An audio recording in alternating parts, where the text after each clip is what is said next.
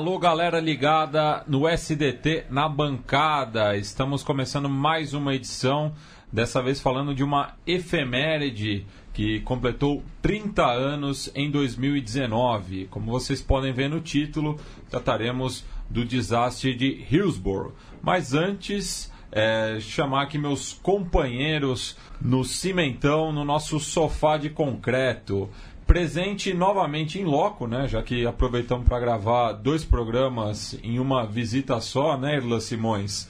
Está ele, o nosso delinquente intelectual. Não, faz de conta que eu fui e voltei, né? É. Então, nossa grande Central 3 saiu aí distribuindo passagens, mas é, estamos aqui de novo. É, a quinzena que passou, né? Como a gente gravou junto. Não vai ter menção, né? Mas quem sabe depois a gente retoma se alguma coisa né, que não tem deixado de acontecer no futebol brasileiro, coisas importantes, ela retornar. E esse é um programa especial, né? Eu acho que era um que a gente vinha se cobrando bastante de fazer e acabou adiando por causa de algumas uh, pautas também que estavam inadiáveis. E é né, o aniversário de 30 anos dessa tragédia que mudou o futebol mundial. Bem, e presente também no estúdio Mané Garrincha está Gabriel Brito, o guerrilheiro da informação. Tudo bom, Gabriel?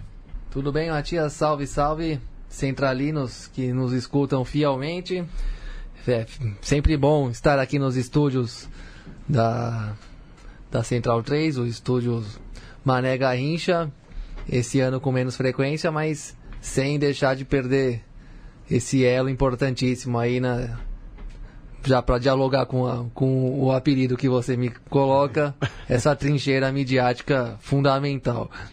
Bueno, então eu passo a bola para o Irlan introduzir o tema, né, para quem não conhece em detalhes o que significou essa tragédia que, conforme foi dito, mudou né, o futebol mundial.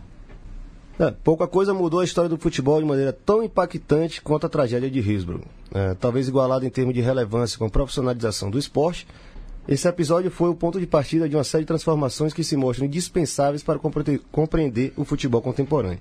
Foram 96 mortos e quase 800 feridos. Números que entraram para a história e se juntaram a episódios anteriores, como a tragédia de Heysel, em 1985, e desencadearam a entrada do Estado comandado por Margaret Thatcher no sentido de estabelecer uma nova ordem no futebol global. Uh, o famoso relatório Taylor criou parâmetros de segurança e responsabilidade.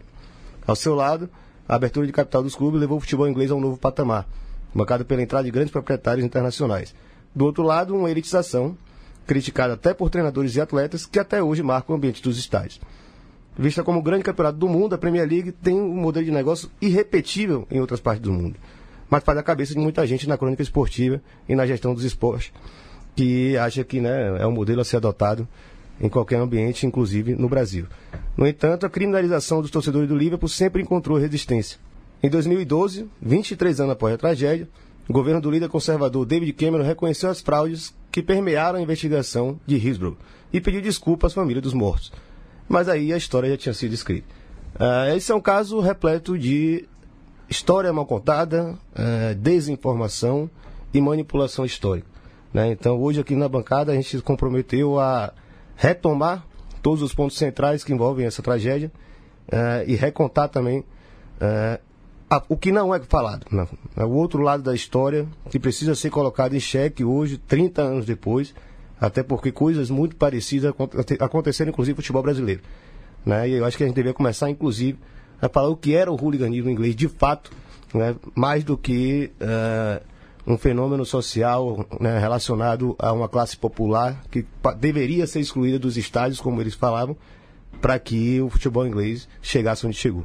Para falar do hooliganismo, né, a gente tem que recuperar a etimologia da palavra hooligan, né, que a maioria do, dos estudos sobre o tema aponta que era uma família irlandesa que vivia em Londres, que era hooligan, é, e que como bons irlandeses, gostavam de sair na mão, de fazer na mão, né? É, e então não é um fenômeno é, recente.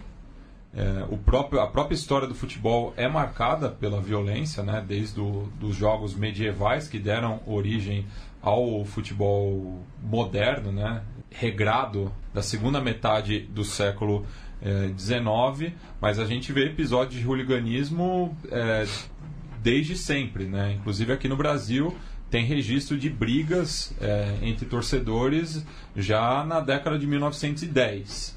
Então não, é, não é um fenômeno recente, só que é, existia uma escalada de violência no futebol inglês. E, e, no futebol inglês, a violência ela perpassava outros setores sociais também, né? Você contaminava o futebol por, causa, por conta disso. Não, até por uma questão de, de crise econômica, de, de recessão. É, o, e o, o próprio governo encarava esses torcedores, né, generalizava todos os torcedores como hooligans, porque também muitos é, torcedores é, tinham uma forte presença nos sindicatos. É, isso principalmente na cidade de Sheffield, né, que liderou uma das principais greves do, do período né, é, o, dos mineradores, é, inclusive numa breve aliança né, entre as torcidas do Sheffield United e do Wednesday, que é o proprietário do estádio de Hillsborough. Então o governo entendia os torcedores é, hooligans ou não como inimigos por conta da, das atividades de fora do, dos estádios.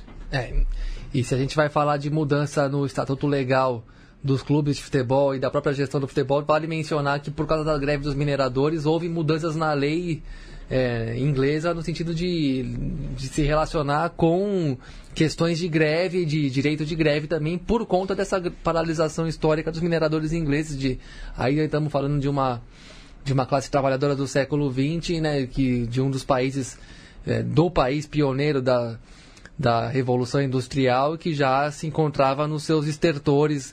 É, esse processo aí de economia baseada na indústria já se encontrava nos seus estertores e vivia a transição para a financiarização, né, um dos marcos principais da introdução do neoliberalismo nas relações socioeconômicas e tem na Inglaterra como grande protagonista. E aí a gente vai ver adiante aí na discussão do programa como o futebol vira um instrumento dessa passagem de um modelo econômico para outro dentro e fora de campo, né? É, e é, retomando também né, a questão do hooliganismo em si, é, na segunda metade da década de 1980, é, começam a, a, surgir diversos episódios de violência que mostrava que o Estado não estava dando conta, né? A gente pode citar né, a, a, revolta em Luton, né, quando o Millwall jogou com, com a equipe local pela Copa da Inglaterra. É, e nessa ocasião, a primeira-ministra Margaret Thatcher é, criou um cabi um, uma cabine de guerra né, para combater o hooliganismo. É, dois meses depois, teve o incêndio é, no estádio do Bradford City e nessa ocasião também morreu um garoto de 14 anos no estádio de St Andrews numa briga entre hooligans do Birmingham City e do Leeds United.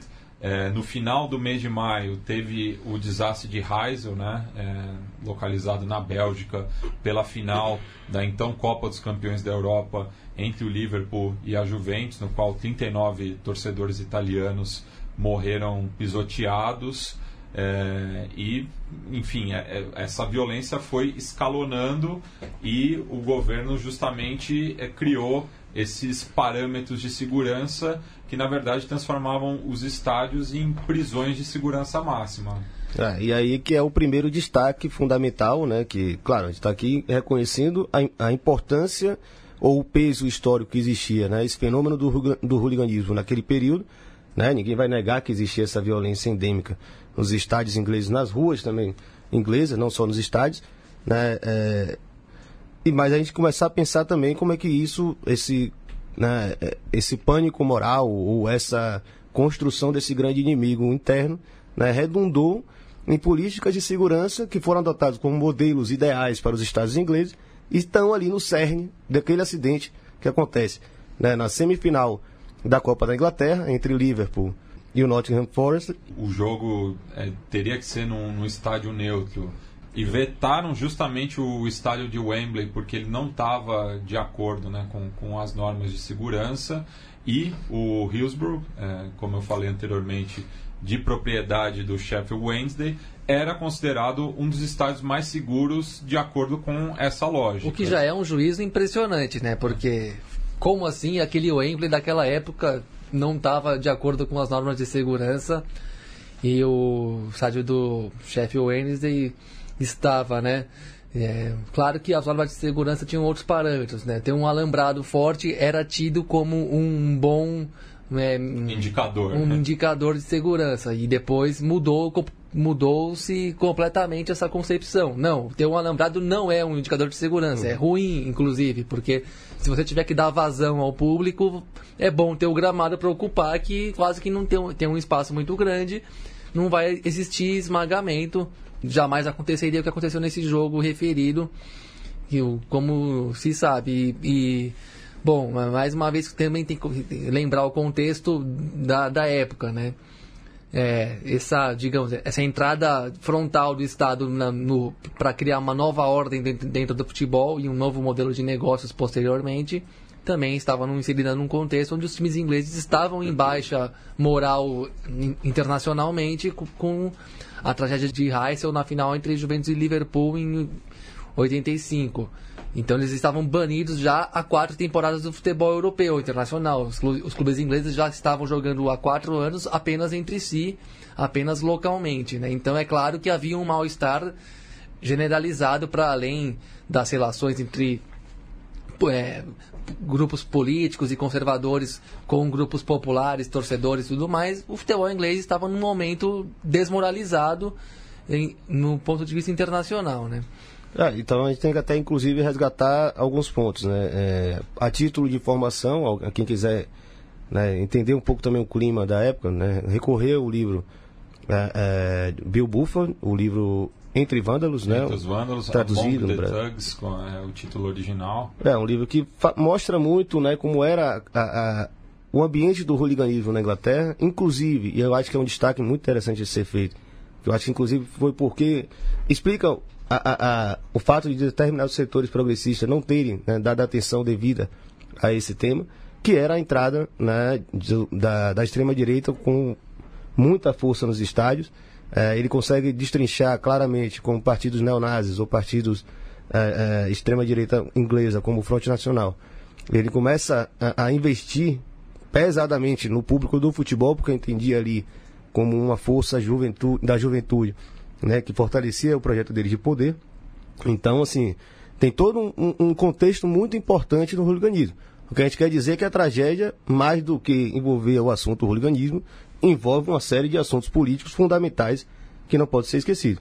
Como o Gabriel falou antes, é, o modelo de segurança, como o Matias também falou, o modelo de segurança que a gente estava falando, ele era incontestável para o período. Né? Assim como hoje nós temos aqui os parâmetros de segurança utilizados, claro, muito mais moderno, muito mais é, é, mas o modelo que existia no estádio onde aconteceu a tragédia era um modelo tido como o melhor que existia na Inglaterra. E ele consistia no quê? Era você setorizar cada vez mais o estádio, ou seja, você dividir uh, o estádio, uma, uma, única tribuna, por exemplo, que foi a que aconteceu aquele acidente, ela era dividida em três setores, né, uma, duas grades cortavam aquela tribuna em três setores, que acabou criando uma, uma superlotação no primeiro desses três setores, é, e esse acidente, é, também com um processo de negligência absurda da Scotland Yard, que não permitiu a fuga desses torcedores para o estádio, é, esse acidente se deu, para dentro do campo, no caso, esse acidente se deu é, com o esmagamento das pessoas. Ou seja, todo aquele modelo perfeito que existia de contenção da violência foi ele exatamente que causou o esmagamento das pessoas. E ali não precisava ter hooligan, não precisava ter briga, como não teve briga. Né? É o, o mais importante ser destacado. É, e, e, e, cabe lembrar também né, que a Inglaterra conseguiu combater o hooliganismo quando tratou é, é, essa questão de uma forma inteligente, né? E principalmente punindo os indivíduos, né? Não, não os clubes, até porque é, no caso inglês não, você não, não existe uma associação civil de hooligans, como é, acontece em, em outras Sim. partes Barras, do mundo. Né? E, bom, só para entrar nesse, no, nos detalhes do, que, do episódio que o Irlan acabou de mencionar, posso citar o próprio texto do Irlan Simões de uhum.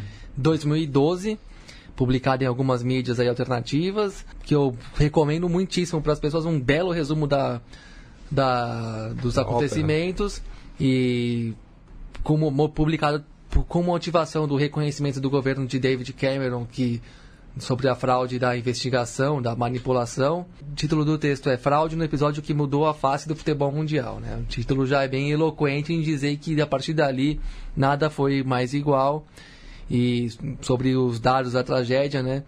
Apenas 14 dos 96 mortos foram atendidos em hospital uhum. antes de, de fato, morrerem. E das 44 ambulâncias nas imediações do, do estádio, apenas uma foi autorizada a atuar no socorro das pessoas, que foram praticamente 800 feridos, além de tudo. Né? A, além do mais, dos 164 relatórios produzidos pelo, na investigação, 116 sofreram alterações de conteúdo, como menciona o texto do nosso amigo aqui, no sentido de retirar é, afirmações e conclusões que eh, depunham contra a atuação do poder público, da polícia e tudo mais. E aí todo mundo conhece a campanha, a luta dos, dos torcedores do Liverpool contra, muito especialmente, a campanha difamatória que o jornal The Sun empreendeu durante anos a respeito do, do comportamento dos torcedores, que seriam sido supostamente é, os responsáveis absolutos da tragédia, por estarem bêbados, por estarem é, com, roubando, roubando aquele papo de vandalismo sem muita base de sustentação, mas que perdurou no tempo e, e é, respaldou né, as, aquilo que se fez de fato, aquilo que se conseguiu efetivar, né, porque o, o projeto de transformação do futebol foi é, bem sucedida do ponto de vista de quem queria fazer o que foi feito. E por durante mais de 20 anos o, as famílias desses mortos tiveram que conviver com a difamação, com a calúnia, até que o próprio governo inglês, do próprio partido da Margaret Thatcher, afinal, Partido Conservador, uhum. reconheceu que tudo foi uma grande montagem para que já tinha seus é, tinha, já tinha em vista o, o, o que, que, se queria fazer a partir daquele momento, né? que era uma grande transformação do modelo de negócios e do modelo do que presidia então, até então o futebol inglês, o inglês tanto na, na formatação dos estádios como do de ambiente e de público a ser selecionado, coisa que a gente veria no Brasil 20 e poucos anos depois também. Né? Já que é para falar da literatura do episódio também, não podemos deixar de citar a grande literatura de cabeceira do Febre de Bola do Nick Hornby, que é um livro que basicamente conta uma autobiografia do, do grande escritor inglês a respeito da vida dele, indo aos estádios ver o Arsenal com o pai dele, sem o pai dele depois de adulto, o que isso sempre significou na vida dele, e tem grandes relatos. Bom, tem um relato, uma opinião dele a respeito desse próprio acontecimento, mas tem grandes relatos ao longo do livro é, sobre eu... o que se vivia ali no, no, no, no estádio. Não é que a gente está aqui santificando aquilo que existia antes. É é, você verificava o mal-estar social de uma Inglaterra em decadência econômica e com maiores índices de desemprego e insatisfação social que marcaram os anos 70 e 80 daquele país. Não à toa a própria cena cultural teve grandes expressões dessa insatisfação e desse mal-estar também, né? E o, o livro é rico nesses relatos pessoais e convivência muito bem colocada ali no meio, nas, nas páginas. Né? Eu até separei dois trechos dessa obra e depois eu vou complementar com outros dois dados é, em relação ao desastre de Hillsborough. Né? Aqui, o, o Nick Hornby ele tem já uma, uma visão meio profética das mudanças que vão acontecer no futebol inglês. Então, é, abro aspas é, para ele. A reforma para tornar os estádios mais seguros irá se revelar custosa e muitos clubes não têm esse dinheiro. A fim de levantá-lo, alguns deles irão cobrar ingressos muito mais caros ou introduzir planos como o das apólices do Arsenal e do West Ham. Né? Lembrando que ele é torcedor dos Gunners. Esse texto está na página 219 da edição da, da Rocco. É, tem uma edição mais recente da Companhia das Letras. Mas é o, é o capítulo sobre Hillsborough, né? Porque ele separa os capítulos por jogos é, que, que aconteceram. Né? Inclusive, a outra semifinal da, da FA Cup naquela ocasião foi entre Arsenal e Newcastle. E também teve um, um outro jogo nesse mesmo dia entre o Chelsea e o Leicester, é, no qual teve uma briga generalizada de, dentro do campo é, para mostrar um pouco o, o caldo é, da, daquele ano. Mais adiante, na página 221, ele relata. Já expliquei em outro trecho que os clubes podem se ver em sérias dificuldades se erodirem a base tradicional de suas torcidas e, na minha opinião, seria um equívoco fazer isso. É óbvio que as melhorias nos estádios têm de ser pagas de alguma maneira, e um aumento nos preços dos ingressos é inevitável. A maioria de nós aceita pagar uns trocados a mais para ver os nossos times. Os planos de apólices do Arsenal e do West Ham, contudo, vão muito além disso. Usar este aumento de preço para trocar um público por outro, livrando-se da torcida antiga e atraindo um grupo novo e mais abastado, é um erro. E cabe lembrar aqui também né, que tanto o Arsenal e o West Ham, dos clubes londinos, foram o, o, os principais casos né, da, da troca de estádios e como isso foi traumático para a sua base de torcedores, né? E voltando um pouco ao episódio de Hillsborough é, propriamente, a gente nota né, que das 96 vítimas, 78 eram menores de, de 30 anos, né? E inclusive 38 eram menores de 20 anos, então representa um, um grande número aí das vítimas. É, e de, desses números, seis eram mulheres. É, então mostra um, um, um recorte é, interessante sobre a média de idade desses torcedores. E também, por relatos da época é, e outras publicações, é, é quase unânime né, entre os torcedores de que a repressão da polícia de Yorkshire era muito grande. Né? Ela é considerada por muitos como a mais violenta desse período, muitas vezes até atiçando o comportamento violento do, dos torcedores, não só dos hooligans.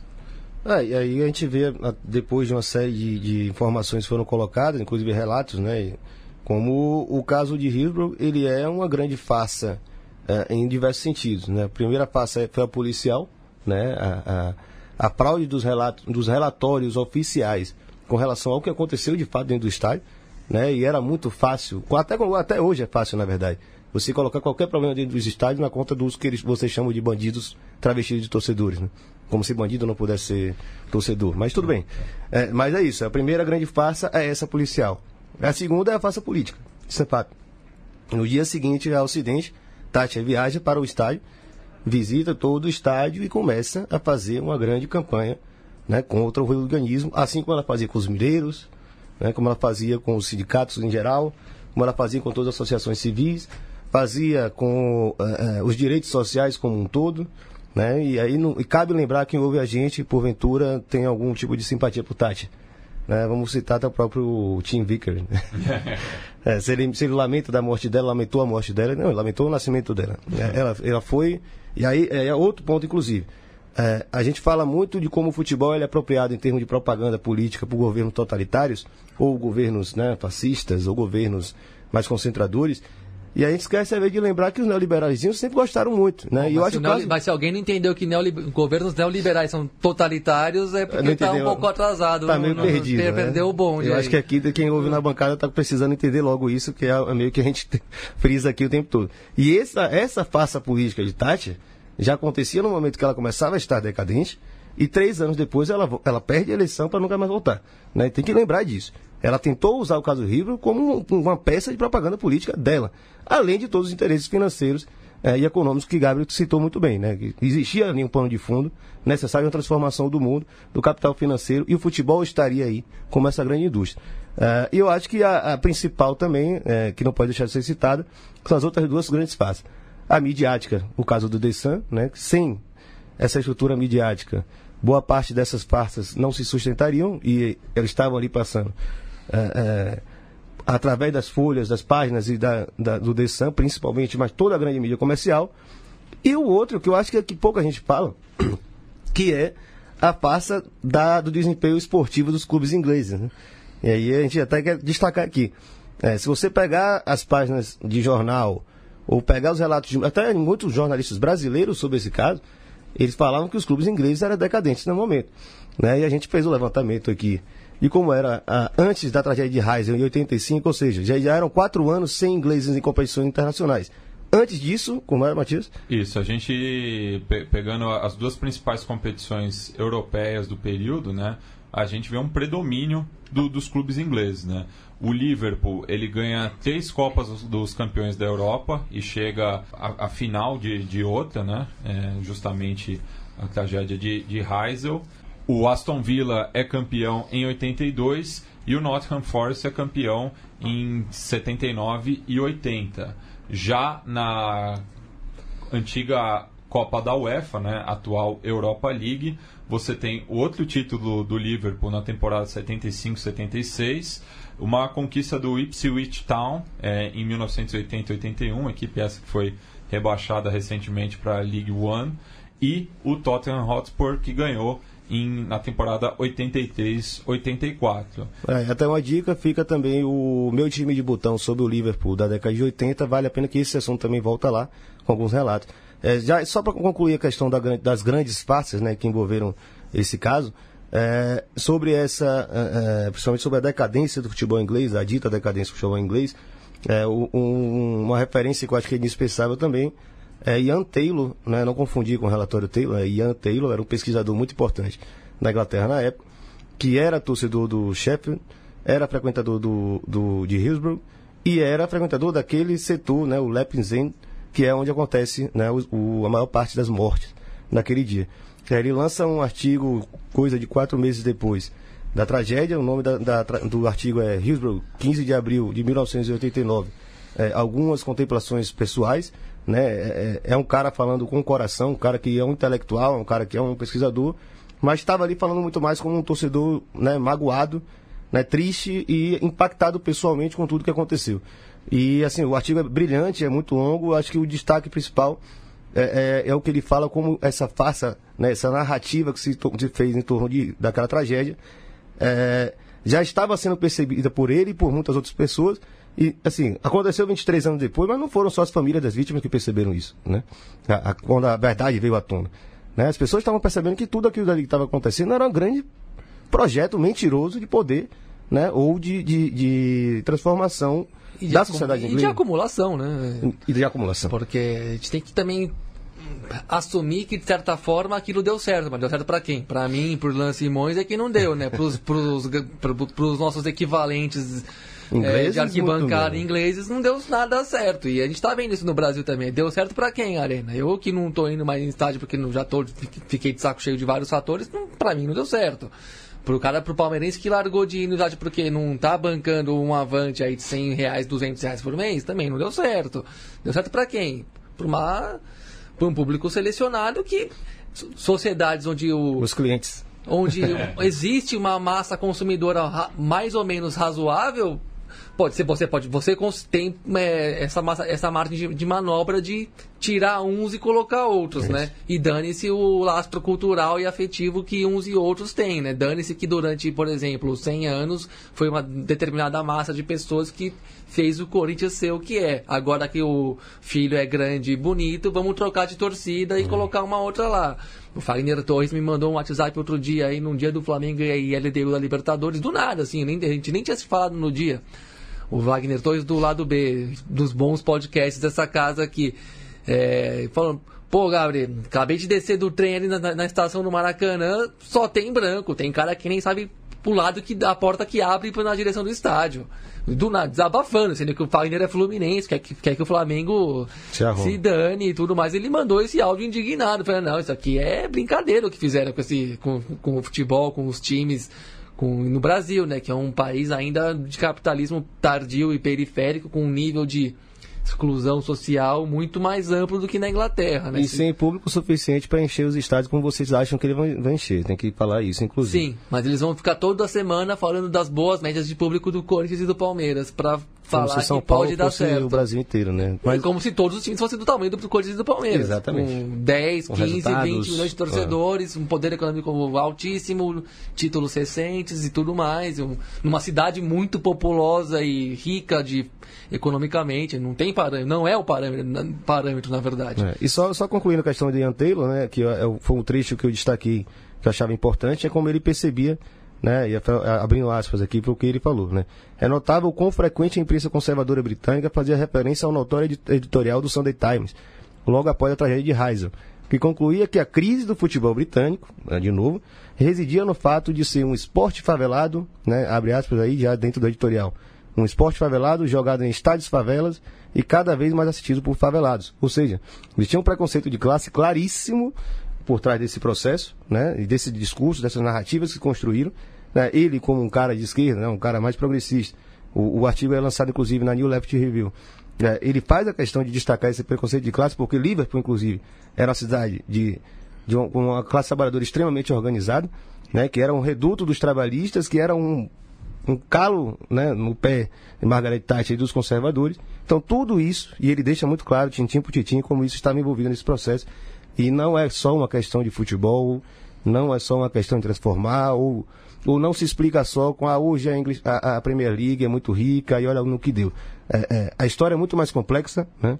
as coisas não acontecem de um dia para o outro, não é instalar de dedos. É, e não se enganem, como o Gabriel já falou. Ele é, ele é irrepetível, né? Você não vai conseguir trazer esse modelo para aqui para o Brasil e esperar que ele chegue no mesmo nível. É, então, acho que é um principal destaque. Mas aí vamos, vale a pena tentar aprofundar um pouco. Claro que a gente não pode ter, pode, acredito que existam pessoas aí que até possam ir bem mais além da gente explicar como que, que foi, o que, que é a financiarização e daí a mundialização de capital que, que marcadamente começa nos anos 70 e embala na virada dos anos 90 para os 2000, né? Mas além, esse modelo não é muito repetível porque é, o, não tem, você não tem gran, é, grandes proprietários de riqueza em uma quantidade tão grande assim. A economia inglesa ela passou de uma matriz industrial nos últimos, nas últimas décadas para uma matriz para uma matriz financeira, por uma questão de avanço tecnológico, informacional, uma economia que deixou de ser mais é, é, manufatureira para ser alguma coisa mais do da, da terceira e quarta revoluções industriais de, de economias da tecnologia, da, da informação, da comunicação, da produção, digamos, mais abstrata e do trabalho mais abstrato, que, que não deixam de ser trabalho por sinal, mas aí é, é outra discussão. E a Bolsa Londrina, uma das maiores do mundo, ela legalizou o ingresso desses grandes capitalistas, alguns deles muito contestados, de países como a própria Rússia, de do Oriente Médio, da Tailândia, inclusive magnatas que não tiveram a mesma possibilidade de entrar em outros países europeus, da Europa Ocidental, porque não eram vistos como idôneos, eram vistos como usurpadores do poder econômico é, local, por uma, digamos, uma visão já, que eu vou dizer, sarcasticamente romântica do capitalismo, né? Sendo que, na verdade, o capitalismo real é isso aí mesmo, é saquear tudo e concentrar a renda. E nesses países de menor nível de maior controle social, menor nível de democracia e, e é, maior nível de desigualdade também, aparecem esses grandes déspotas aí também, os russos do pós-União Soviética, não os ucranianos, até, até de países né, da do antigo bloco soviético mais periféricos, mas que também tiveram seus milionários, puderam entrar na Inglaterra e não puderam entrar no, nos outros países. Por quê? Porque a Inglaterra também, e isso foi política de Estado para além do futebol, tá, a gente não vai ter mais as indústrias porque elas estão acabando, estão migrando para os países mais periféricos onde a mão de obra é mais barata. E o que, que nós vamos fazer então, já que a gente não vai ter mais indústria?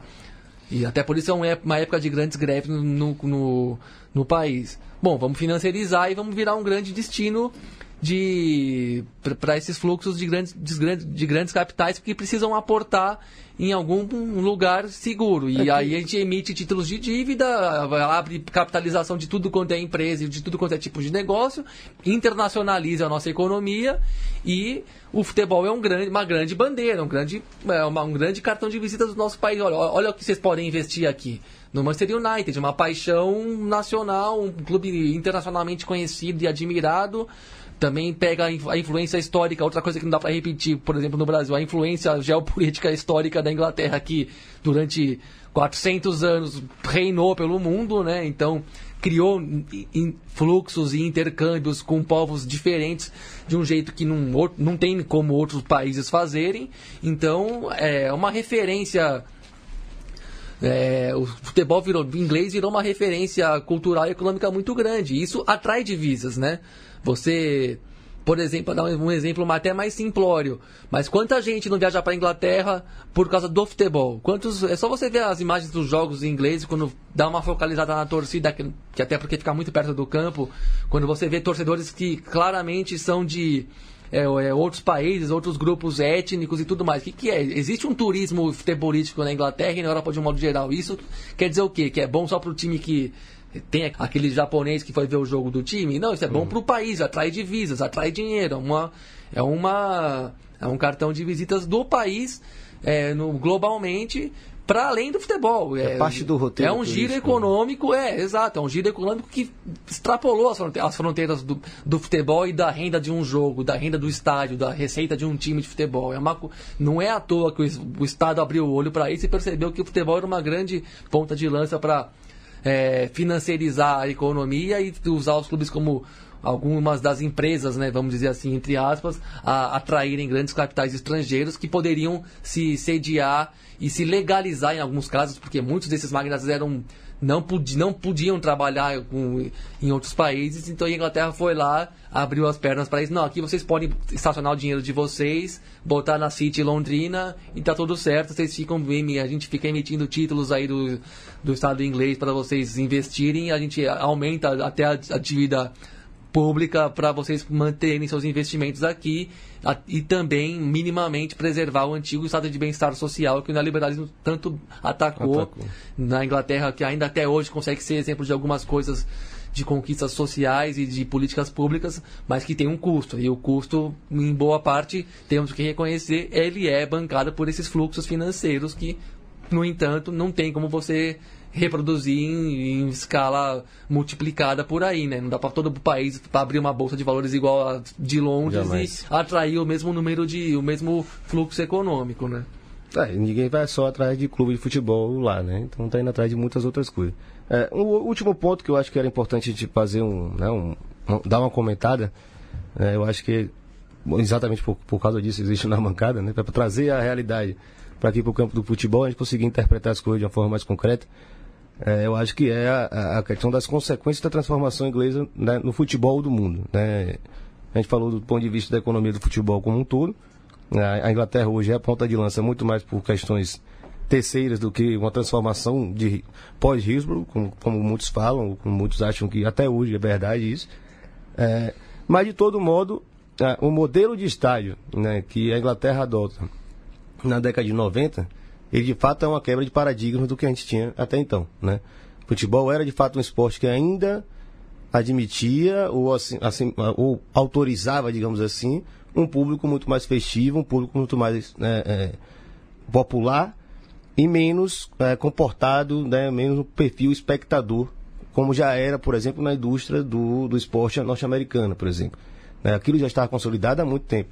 O modelo de arena nos Estados Unidos vem da 270 né, no futebol, principalmente europeu e sul-americano, ainda existia essa limitação né, desse conceito. Ou seja, quando vem uma tragédia como essa, você tem uma quebra de um tabu, digamos assim. Né? Você tem aquela ideia: o futebol não é mais esse esporte das massas. Futebol não é mais esporte do povão. Futebol agora é um esporte que virou um grande negócio. Os estádios são transformados, o público será um novo, o povão vai ver na TV. E isso a gente vai ver com frases, frases atrás, ano atrás ano, inclusive no Brasil, principalmente no Brasil né? E aí, só antes da gente voltar, queria colocar né, uma opinião de um cara que é uma referência nessa discussão no Brasil, que é o Gilmar Mascarinhas, que deixou aí um recadinho pra gente. A gente ouvir e a gente retoma. Olá, boa noite a todos que acompanham essa plataforma fantástica que o Rilan Simões aí e outros conduzem. Dele recebeu o convite para falar um pouco sobre o, a tragédia de Hillsborough, 89, e a repercussão disso, desde o relatório Taylor. Bom, acho que basicamente começar dizendo que esse relatório foi muito menos um relatório, foi muito mais um pacote. Um pacote, uma espécie de um, de um receituário sobre como deveriam ser os estádios. Muito menos um estudo sobre os estádios e muito mais uma imposição de um, de um, de um desenho novo de estádio, desenho esse que atendia plenamente aos interesses de grandes agentes do futebol, sobretudo a grande mídia é, é, é, televisiva, né? E bom, a história ela anda, né? As, as estruturas sociais elas caminham segundo forças, segundo as inclinações, as, as tendências em curso, mas também existem alguns fatos isolados que acabam é, sendo fatores que vão é, é, acelerar o tempo histórico.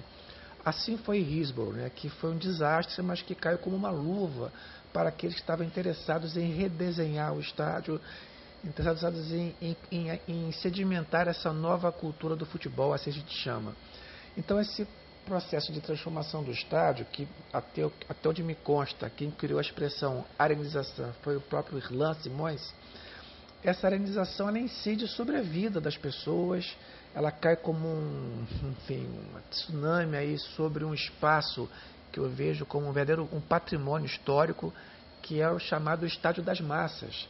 Assim eu chamo o Estádio das Massas para falar desse estádio que no Brasil foi gestado nos anos 40, 50, mas que se difundiu realmente nos anos do regime militar, que é esse mega estádio para, 100, para mais de 100 mil pessoas, que eram espaços muito rústicos, cimento, arquibancada, quer dizer, um desenho arquitetônico bastante rústico, e que por ser assim tão simples e sem barreiras internas, sem muito controle, ele propiciou às massas uma apropriação desse espaço, ali produzindo rituais incríveis, né, de uma, de uma participação muito intensa. E essa atmosfera tão especial, né, ela vai sofrer do século XXI, aqui no Brasil, é, essa imposição dessas arenas, que não vão apenas elitizar, porque cobram muito mais caro, mas vão excluir, além do pobre, vão excluir toda uma, uma gama de rituais né, é, coletivos que faziam parte dessa, dessa magnífica atmosfera. Tenta-se despolitizar, tenta-se silenciar o estádio. Bom, mas claro que a história não para, a história anda e temos visto aqui no nosso país, no Brasil, várias táticas de resistência a esse modelo imposto. Existem vários movimentos organizados naquilo que eu venho chamando de a reconquista do estádio, que não é só no Brasil, temos vários casos, sobretudo na, na Europa, temos o famoso caso da muralha amarela do Borussia, Dortmund, temos o estádio do Celtic, temos em Portugal lutas que o Simões vem também mostrando, enfim, é, é uma luta para que de alguma forma se restabeleça alguns espaços que se possa ficar em pé, que se possa ver mais festa no estádio, mais participação e menos espetáculo, mais é, torcedor e menos cliente. Né? Então acho que é basicamente isso que eu posso ajudar agora e sempre disposto e dando total apoio a essa iniciativa aí. Valeu, um abraço a todos. Bom, é, e aí é isso. Acho que é, é, deixou claro aí como a transformação ela vem né, de forma ampla. Não é à toa que a gente frisa sempre que é o episódio que mudou né, o futebol do mundo como um todo. É, inclusive, né, quem, ouve, o, quem já ouviu os programas anteriores, né, ele também inaugura essa ideia de clube-empresa a partir do sucesso dos clubes ingleses, como tivesse alguma relação. Né? É, você, os clubes ingleses nunca foram associações civis, convenhamos. Né, desde, desde o início dos, de 1900 e lá vai bolinha. Já são todos companhias limitadas, óbvio que com a chegada da English Premier League em 1992, eles se transformam em empresas de capital aberto e aí é o processo de financiarização né, sendo mostrado de forma mais concreta. É, e, e, aí, é, e aí o que sobra, né? O que, é que vem para o Brasil?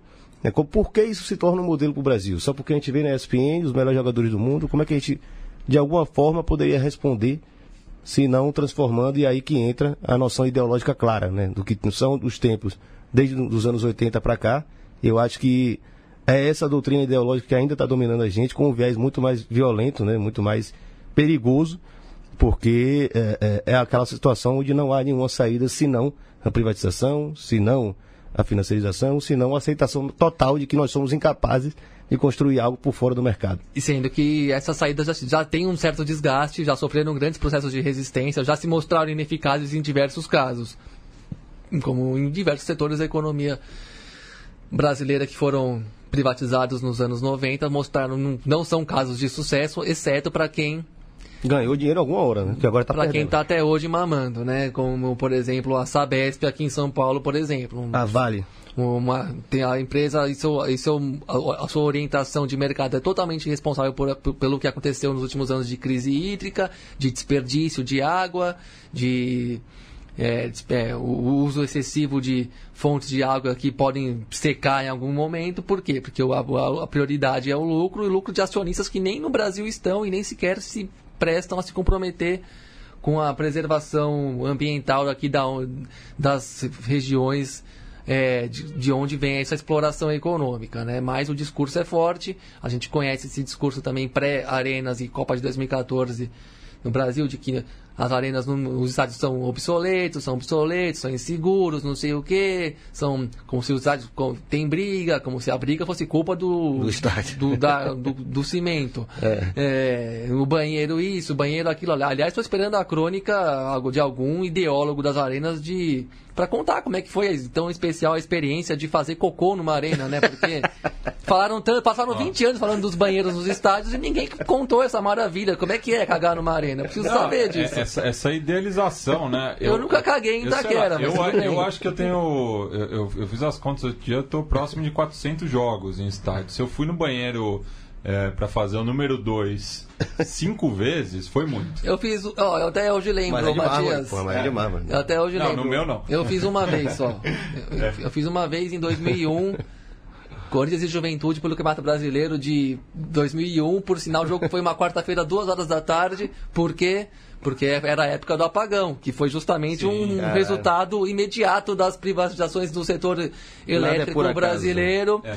E aquele campeonato foi marcado por muitos jogos à tarde, de meio de semana, porque o Brasil entrou num, pa num processo Paulo de racionamento. A Mercosul daquele ano várias vezes à tarde, Copa do Brasil também. É, mas hoje ele bota 11 horas da manhã só de fila da putagem mesmo, é, né? Sim, eu tive que ir lá em Ribeirão 11 horas Sim. da manhã que pensou o, o, o Irlanda tá com o braço de caminhoneiro. Com o braço de caminhoneiro, marca, marca de soco. E agora estamos vendo esse discurso de volta com tudo aí no governo, e um governo ultra autoritário e anti-humanista, até pelo discurso mesmo, de gente que não tem nem a vergonha na cara de disfarçar alguma coisa, né? E qual é o discurso dele na economia? Tem que privatizar tudo, privatizar, privatizar, privatizar. E tá aí. É claro, a Petrobras, a, a joia da coroa, né? O grande sonho privatista é se apoderar de vez da grande petroleira brasileira. E aí, quando a, quando a gasolina chegar em 10 reais, talvez as pessoas percebam de uma vez por todas o que, que é uma privatização, né? E, enfim, o, o que importa aqui é ressaltar o, o discurso, né? Quando começam a bater demais num sentido só. Ah, isso aqui não funciona, não funciona, não funciona, não funciona. Aí, quando negociam para um determinado grupo econômico, acaba a apuração do assunto, né? É. Outro grande exemplo... Quem falou não fala, não fala mais nada, né? É, por... Se deu errado, não fala mais nada. Exato. Privatização dos aeroportos brasileiros é um exemplo, assim, outro exemplo gigantesco, né? De causa aéreo, causa aéreo, pauta permanente da mídia dominante hegemônica aí durante 5, 10 anos, então. Até acidentes ah, trágicos que não tinham nada a ver com isso eram atrelados a causa aéreo, causa aérea, infraero é ineficiente. Privatizou todos os terminais aí também, como no processo da Copa de 2014 e teve mais uma rodada de privatizações de aeroportos regionais agora no começo de 2019, acabou, acabou os voos em os atrasos em voo, acabou o caos aéreo? Não, tá a mesma coisa. Só que como agora o, o Butim já foi entregue, então morreu o assunto, e fica por isso mesmo. Mas é, inclusive é isso. Vai ter gente que vai estar se perguntando, o que, é que você tem, o que, é que porra que vocês estão falando aí tem a ver com futebol? Tudo. Tem tudo a ver com futebol. Né? O futebol não está não, não tá ali numa redoma. O futebol não está isolado do mundo que a gente vive e do que vem em torno dele. É, é porque os grupos que estão explorando esse, as arenas e, o, por exemplo, os aeroportos são mais ou menos os mesmos se não são amigos ou são parceiros em outros negócios. É isso. Bem, então encerrando mais esta edição do SDT na bancada, deixo espaço aí para os meus companheiros fazerem as considerações finais. Bom, eu queria começar, vou deixar para a Gabi depois. É, só falando como é, é, tudo tem a ver mesmo. É, e explicar, é, a gente fala muito é, futebol neoliberal como fosse um processo histórico, né? alguns historiadores usam isso, alguns pesquisadores usam, porque de fato era uma doutrina política e econômica que dominou o mundo de uma forma incontestável.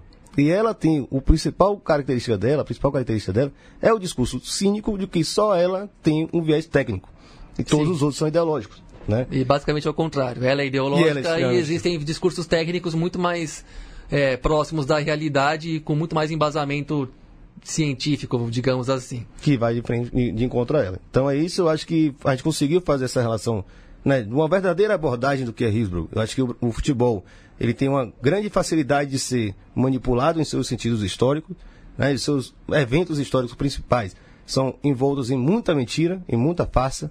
É, nunca acredite no, na primeira versão que você receber, porque às vezes demora 23 anos para ser é, é, desmentida. Né? E hoje, nos 30 anos de Hillsborough, a gente quer aqui lembrar é, que o que aconteceu lá, com certeza, tem muita história no Brasil que ainda não foi revelada a, a verdadeira, o verdadeiro acontecimento, porque quando junta poder midiático, poder político, poder policial, que é quase a mesma porra, é. É, a gente não tem força para fazer nada. É mais ou menos isso. Grande abraço, até a próxima. É, isso aí, Lan. Considerações finais aqui vão ser curtas, porque basicamente você falou que precisava ser dito. Os processos de dominação econômica estão muito bem relatados ao longo dos anos. O futebol é uma grande indústria, uma indústria imune a crises, inclusive, né? Se por um lado vários setores da economia não conseguem mais reproduzir seus níveis de ganho, o futebol ele é uma maravilha porque ele sempre vai gerar ganhos. A gente sempre vai assistir os jogos, a gente sempre vai torcer para os times. Mais político do que financeiro, né? Porque o futebol é, é, europeu, em termos concretos, ele é só débito, né? Ah, é, mas arrumaram um monte de mecenas para resolver que o, tudo bem ter débito. Tá então, criar o capital é, fictício ou super acumulado de forma despótica em outros cantos do mundo, está lá financiando tudo. E Aqui a gente não tem esse modelo, aí ninguém teve a, coragem de, de sugerir esse modelo de gestão dos clubes ou privatização dos clubes ainda, mas o modelo de estádio ele seguiu uma lógica de mercado ainda que meio torta, um pouco muito em parte dependente do estado, mas se teve esse grande vivemos esse grande cavalo de Troia, agora a coisa já andou, já aconteceu, a história continua sendo escrita e vai demorar um pouco para a gente reverter isso. Né? A, crítica já existe, mas reverter aquilo que se concretiza no, num determinado tempo nunca é um processo muito rápido. Né?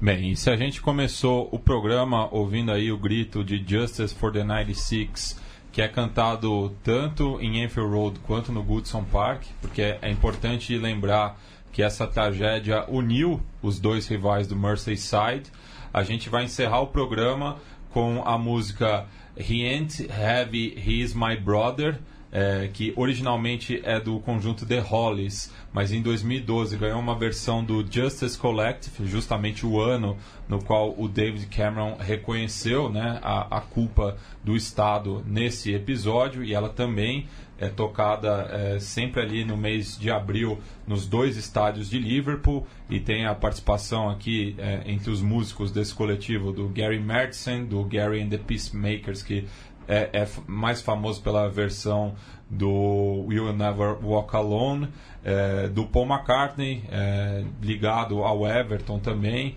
é, do Robbie Williams, da Mel C, do, do, das Spice Girls, enfim, várias é, celebridades inglesas ali unidas é, justamente pela justiça nesse caso em específico.